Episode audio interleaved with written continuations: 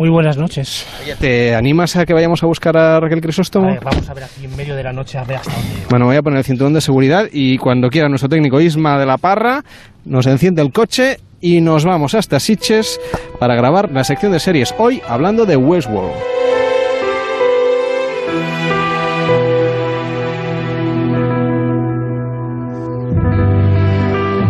Oscar, ¿y qué es lo que nos va a contar Westworld? Ahora estamos en la unidad móvil de Onda Cero, camino de Sitges, en la costa de Barcelona, o del Garraf, eh, mejor dicho, para que nadie se nos enfade. Y desde allí vamos a hacer esta tertulia sobre series. ¿Tú te animas a hacer una tertulia de series en plena playa? A ver si podemos soportar el calor, que va a ser duro, así de entrada. Pero bueno, si los robots de Westworld lo pueden soportar, y ellos soportan muchas cosas, creo que nosotros también podemos hacerlo. Evidentemente, este espacio de Pares y Nones se está escuchando en directo en esta noche de domingo, pero se grabó el pasado martes, es cuando cogimos la unidad móvil para ir a rescatar a Raquel Crisóstomo hasta la playa. Y a las 5 de la tarde y 41 minutos del martes, vamos a subir el volumen de Onda Cero a ver qué estábamos haciendo a esa hora. O sigue pendiente, no lo sé. Pues, pues no, no lo sé, la Bueno. verdad es que han, seguramente era Vale. en las vacaciones... Evidentemente, Julia en la onda, así que ma, vamos a ir hablando de Westworld, que como decíamos es una ficción distópica que nos habla un poco de un futuro un tanto lejano, pero bueno, con algunos referentes que podemos vernos más o menos identificados, Oscar. Bueno, no está tan lejano el tiempo, ¿eh? de hecho la serie juega bastante bien con el tema de, de que es un presente bastante reconocible a grandes rasgos, pero que sí que juega también con la idea de que ya en un futuro no muy lejano, ya los robots son totalmente se pueden utilizar perfectamente y que hay un parque temático para el disfrute de los humanos, de los invitados, de los huéspedes, al servicio, del- eh, al, al servicio de los cuales están los anfitriones, los robots, en este parque temático, que uno de ellos, en el que se centra la serie, tiene que ver con temática del lejano oeste. ¿Tú crees que Raquel Crisóstomo va a dejarse seducir por nosotros? Es decir, vamos a conseguir sacarla de ese retiro, de ese encierro, de esa especie de, de- de convento tesinal en el que está. Yo creo que primero de la vamos a sorprender mucho. No le digamos que vamos a rescatarla porque se lo va a tomar muy mal. Que ella dirá, ¿qué es esto de rescatarme a mí? Tres hombres, cuatro inclu- in- incluyendo Ismael, aquí a rescatarme a mí aquí. O igual, depende de cómo hasta le parece bien, ¿eh? dentro de lo que cabe. Pero bueno, ella está allí retirada en, en- en su casi en su casita de Sitges allí, en las afueras, con la tesis, su segunda tesis. Y bueno, yo creo que la vamos a sorprender. Le va a resultar un poco extraño, pero yo creo que enseguida va a entrar en el juego. Venga, nos metemos en el túnel y enseguida llegamos a Siches, desde donde hoy en Pares y Nones vamos a hacer una tertulia sobre series de televisión grabada en la arena de la playa. La unidad móvil de Onda Cero transita por la carretera Camino de Sitges y a la búsqueda y captura de Raquel Crisóstomo.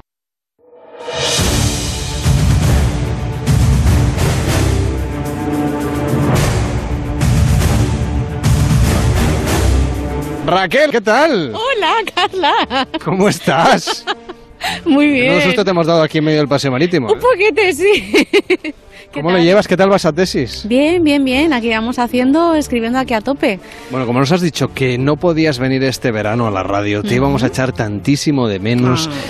Oscar está muy bien, pero necesitamos un, un contrapunto. Contrapunto femenino ahí. Bueno, femenino o no, la, la cuestión es eh, un contrapunto para hablar de series. Aquí la cosa no, no va de sexos ni de género, ni mucho menos, sino que lo que queremos hacer es contar con las aportaciones maravillosas e intelectuales de una redoctora. Bueno, todavía no, ¿eh? No, no cantemos historia todavía. Bueno, Raquel, eh, te venimos a interrumpir tu estancia de tesis doctoral. Mm, Si no te bueno. parece demasiado mal. Bueno, vale, vale, sí. te- ¿Qué me ok, proponéis? Qué chica más fácil Bueno, de convencer. Habrá que decir que esta- estando aquí en medio del paseo marítimo, mucha tesis no la voy a escribir ahora. No, Bueno, hombre, porque pero- hay un descansito, hombre. Ay, pues entonces aprovechamos el descansito y hablamos de series. Se ha ido a comprar un zumito para, para aguantar la presión, tener el cerebro bien lleno de azúcar.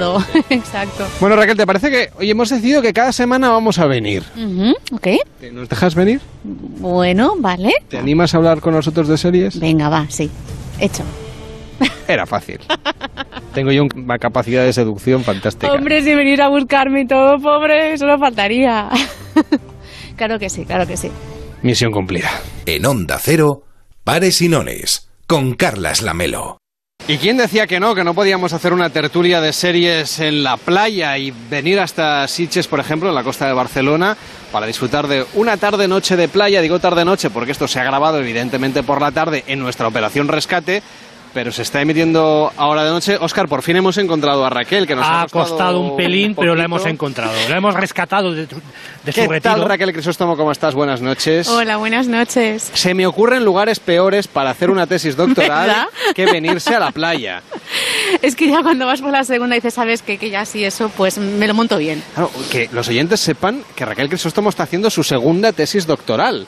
Que yo no sé si hay mucha gente en el mundo que tenga dos tesis doctorales. No lo sé, pero se llama masoquismo. no nos engañemos. La, la pregunta es por qué. Es decir, ¿hacía falta?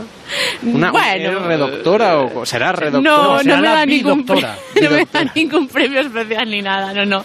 Es por amar arte. O sea, luego hay más. gente que eh, simula doctorados y y otras historias y tú los haces de verdad y lo Sí, haces dos veces. Y luego estamos los pringados que los hacemos de verdad, sí, Bueno. decidimos. ¿Y te queda tiempo para ver series de televisión? Bueno, sí, ahí sacamos un poquillo. A ver, también hay que desconectar y al final la tesis va sobre eso, o sea, que tiene sentido. De series de televisión. Ah, ¿y sobre qué serie estás haciendo la tesis? Pues sobre muchas, va sobre la identidad en las series de televisión, así que bueno, pues bueno, de hecho saben algunas de las que vamos a hablar hoy, así que Bueno, tenemos por delante cuatro episodios. Hemos venido a rescatar a Raquel Crisóstomo, que está en Siches escribiendo su tesis doctoral. Otros veranos nos había acompañado en Noches de Radio hablando de series. Este verano no podía venir a la radio, así que hemos traído la radio a la playa. Y no, esto no son efectos de sonido ni nada que se le parezca. Es decir, ahora mismo, cuando se ha grabado este primer episodio hace unos días, un poquito antes, era el martes de esta misma semana.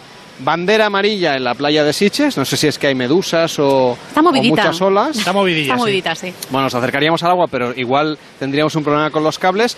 El caso es que hemos venido hasta aquí para hablar de Westworld, una película, una serie en este caso, que habla sobre la inteligencia artificial y un poco cómo los robots se pueden revelar si abusamos de ellos. Te lo dije, Bernard. Nunca confíes en nosotros. Somos humanos. E inevitablemente te defraudaremos. Adiós, amigo mío.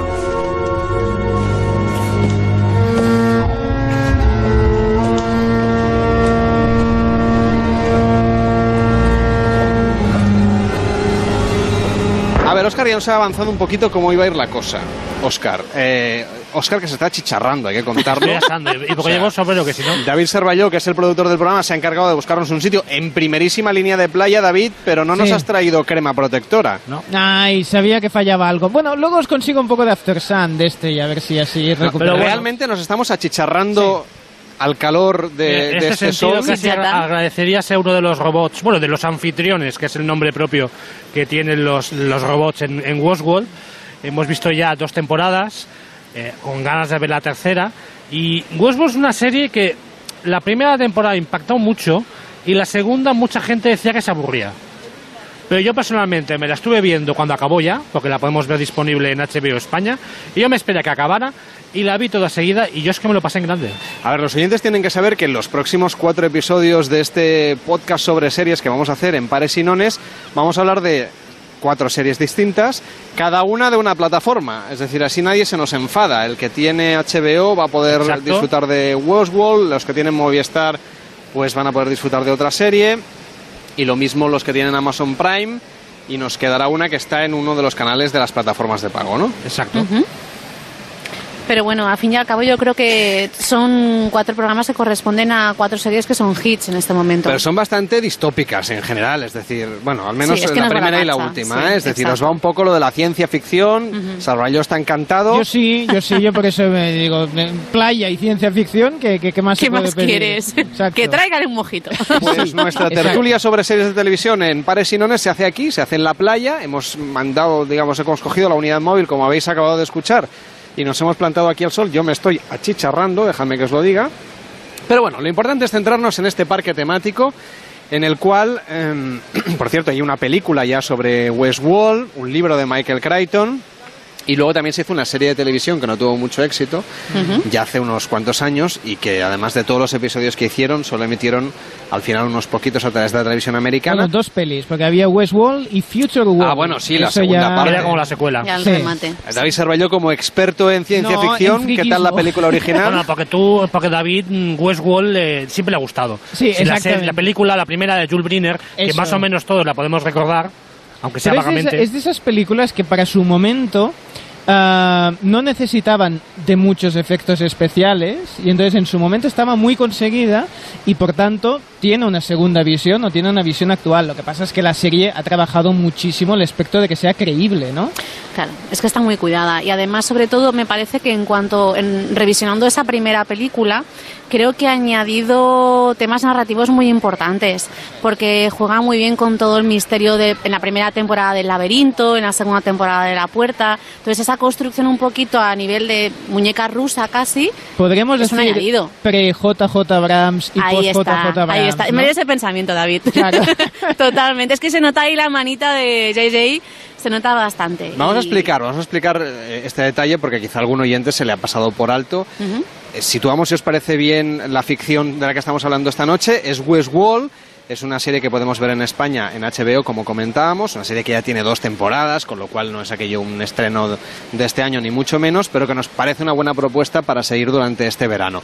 Nos plantea un universo distópico de un futuro más o menos lejano, en el que la inteligencia artificial avanza tanto que, digamos, los robots pueden tener la capacidad de rebelarse. Y en un parque temático, esto es muy curioso, porque a Michael Crichton luego le salió Jurassic Park, que también era de, Dinosaurios. de dinosaurios, pero también en un parque temático. Bueno, es un parque temático que recreado en una especie de, de- de, bueno, de, de western, donde la gente podía ir a hacer todo tipo de salvajadas. Lo que quisieran, sí. Claro, básicamente porque en el momento en que estás, en que planteas a estos no diré droides, sino inteligencias artificiales, como tú estabas diciendo, eh, que bueno, están ahí para, pues, para satisfacer los placeres de todas esas personas que lo mismo pueden ir pues simplemente con su familia a pasar el día, O sea, como un parque de los que tenemos hoy en día. exacto, o bueno, a ver qué se experimenta. eh, por ejemplo, hay uno de los, mm, de los personajes que lo dice en un momento dado, cuando matas a alguien, violan a gente, bueno, en fin, cualquier cosa terrible que os podéis imaginar. Entonces, los robots llega un momento que se hartan de que los maten, abusen de ellos, etcétera, y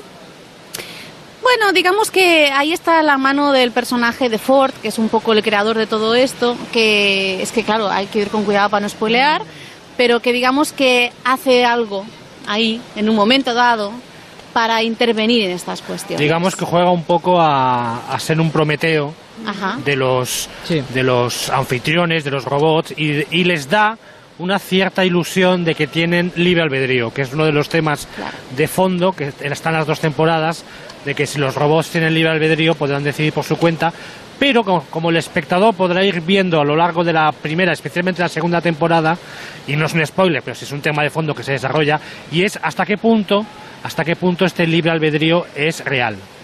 A mí es lo que me interesa de, de lo que vamos a comentar a lo largo de estos próximos programas, es decir, intentar profundizar un poco más en lo que es la historia de los personajes y llegar a esos temas de fondo que aparecen en las series. ¿Cómo hay que leer Westworld, Raquel? Yo creo que me parece que desde un tema de qué es lo que nos hace humanos, creo que es la, gran pregunta que hay detrás de esta serie, en el sentido de dónde queda nuestra conciencia propia, dónde queda nuestra, llamémoslo, alma, si queréis, por ser rápidos en la definición, y además también lo aborda desde un punto de tema muy desde un punto de vista muy actual, porque es un tema que, quiero decir, el verano pasado, si recordáis, había mm, eh, tuvieron que desconectar a dos inteligencias artificiales porque desarrollaron un lenguaje propio para comunicarse entre ellas.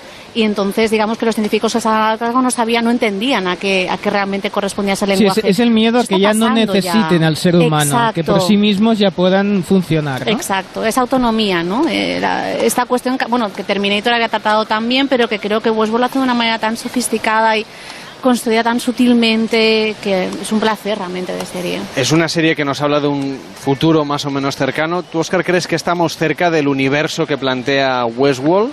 Eh, yo creo que en lo básico ya hay, ya tenemos ya algunas primeras experiencias de, a nivel robótico, de bueno, incluso a nivel también de, de tecnología, de, aplicaciones de que se pueden utilizar con el móvil e internet. Yo creo que lo básico más o menos está. Pero es que lo interesante de, de Westworld es que nos plantea un presente futuro bastante elástico en el que hay flashbacks que hacia el pasado, que es un pasado que en ocasiones es muy lejano, pero en otras ocasiones es muy reciente, con lo cual juega un poco también con las texturas de lo que es la cronología propia interna de la serie, que a veces incluso puede ser algo un poco, puede despistar un poco al espectador Bueno, es que juega a eso. que juega a eso también. De hecho, la serie, la serie juega un poco a, a- a cazar a un espectador que sea más convencido, que se quiera dejar llevar por el juego interno que tiene la serie. Y en este sentido sí que aporta cosas, aporta eh, eh, cuestiones tecnológicas que en el fondo ya lo vimos también recientemente, en, por ejemplo, en Black, en Black Mirror, de cuestiones de qué es lo que nos hace humanos y hasta qué punto las tecnologías pueden ser utilizadas para hacernos más o menos humanos. Tú, Raquel, planteabas que la segunda temporada era como mucho más reflexiva, que había algún espectador que eso, bueno, lo había como, no sé, si desencantado. Sí, de hecho, de hecho yo, eh, las cosas como son, cuando empecé a ver la segunda temporada, los dos primeros episodios pensé, uy, uy, uy, van a empezar a ponerse como muy de acción, muy en plan de vaqueros y indios, ¿no? Y cosa que a mí me aleja bastante, digamos, del relato, pero en absoluto enseguida un poco retoman ese, cap- ese, ese tono filosófico. Sí que es verdad que a veces puede cansar a determinados tipos de espectadores porque no es lo que están buscando en ese momento, pero yo creo que es necesario. Me parece que es lo que da profundidad a esos personajes y que hace que, que al al final acabemos entendiendo, por ejemplo, a esa ex madame, ¿no? A, a Maeve, con toda la cuestión de la maternidad que hay detrás del personaje, de esa búsqueda de su niña y de es lo que no es filosofía, es lo que nos acerca a los personajes a fin Y y que al no deja de ser naturaleza, ¿no? El Claro. hecho de ser madre, naturaleza en un robot, ahí está la magia de, de Eso todo, ¿no? es. Y luego también hay que tener en cuenta de que sí, hay, hay bastante sustrato filosófico. A ver, también pasado un poco por el tamiz de que es una serie para televisión, con lo cual, entre comillas, no nos quieren dar la chapa. Pero es que la segunda temporada incluso ha sido bastante trepidante, porque aquellos dos, tres capítulos ambientados en el parque temático japonés dieron bastante juego.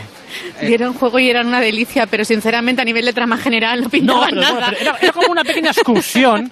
Era como Sí, una sí, pequeña Y un excursión. recreo precioso, totalmente. que también tenía pero- que ver un poco más o menos con el tema de, todo para, para, para comprender también las capacidades que tiene Maeve, esta, esta telequinesia que ella misma va experimentando.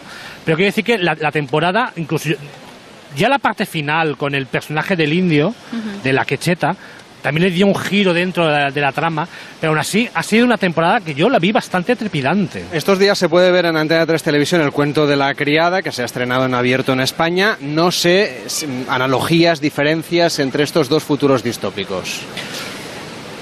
Lo terrible de las dos cosas es que, por de- desgracia, en términos distintos, pero creo que no son distopías.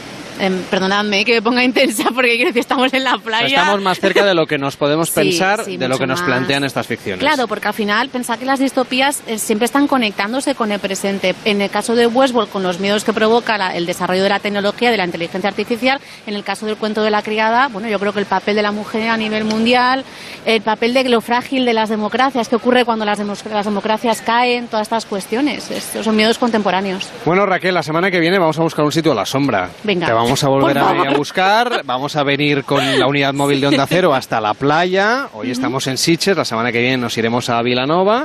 Y la Geltrú, desde allí vamos a hacer esta terapia de serie que vamos a hacer a lo largo del verano para rescatar a Raquel Crisóstomo de su retiro de tesis doctoral. Si nos dejas volver a rescatarte, esta vez era una Os dejaré. un poco sorpresa. Pues nada, te saludamos la semana que viene. Fantástico. Que vaya bien, buenas noches. Buenas noches. Hasta luego. El espectáculo del verano en la radio. Pares y Nones, con Carlas Lamelo.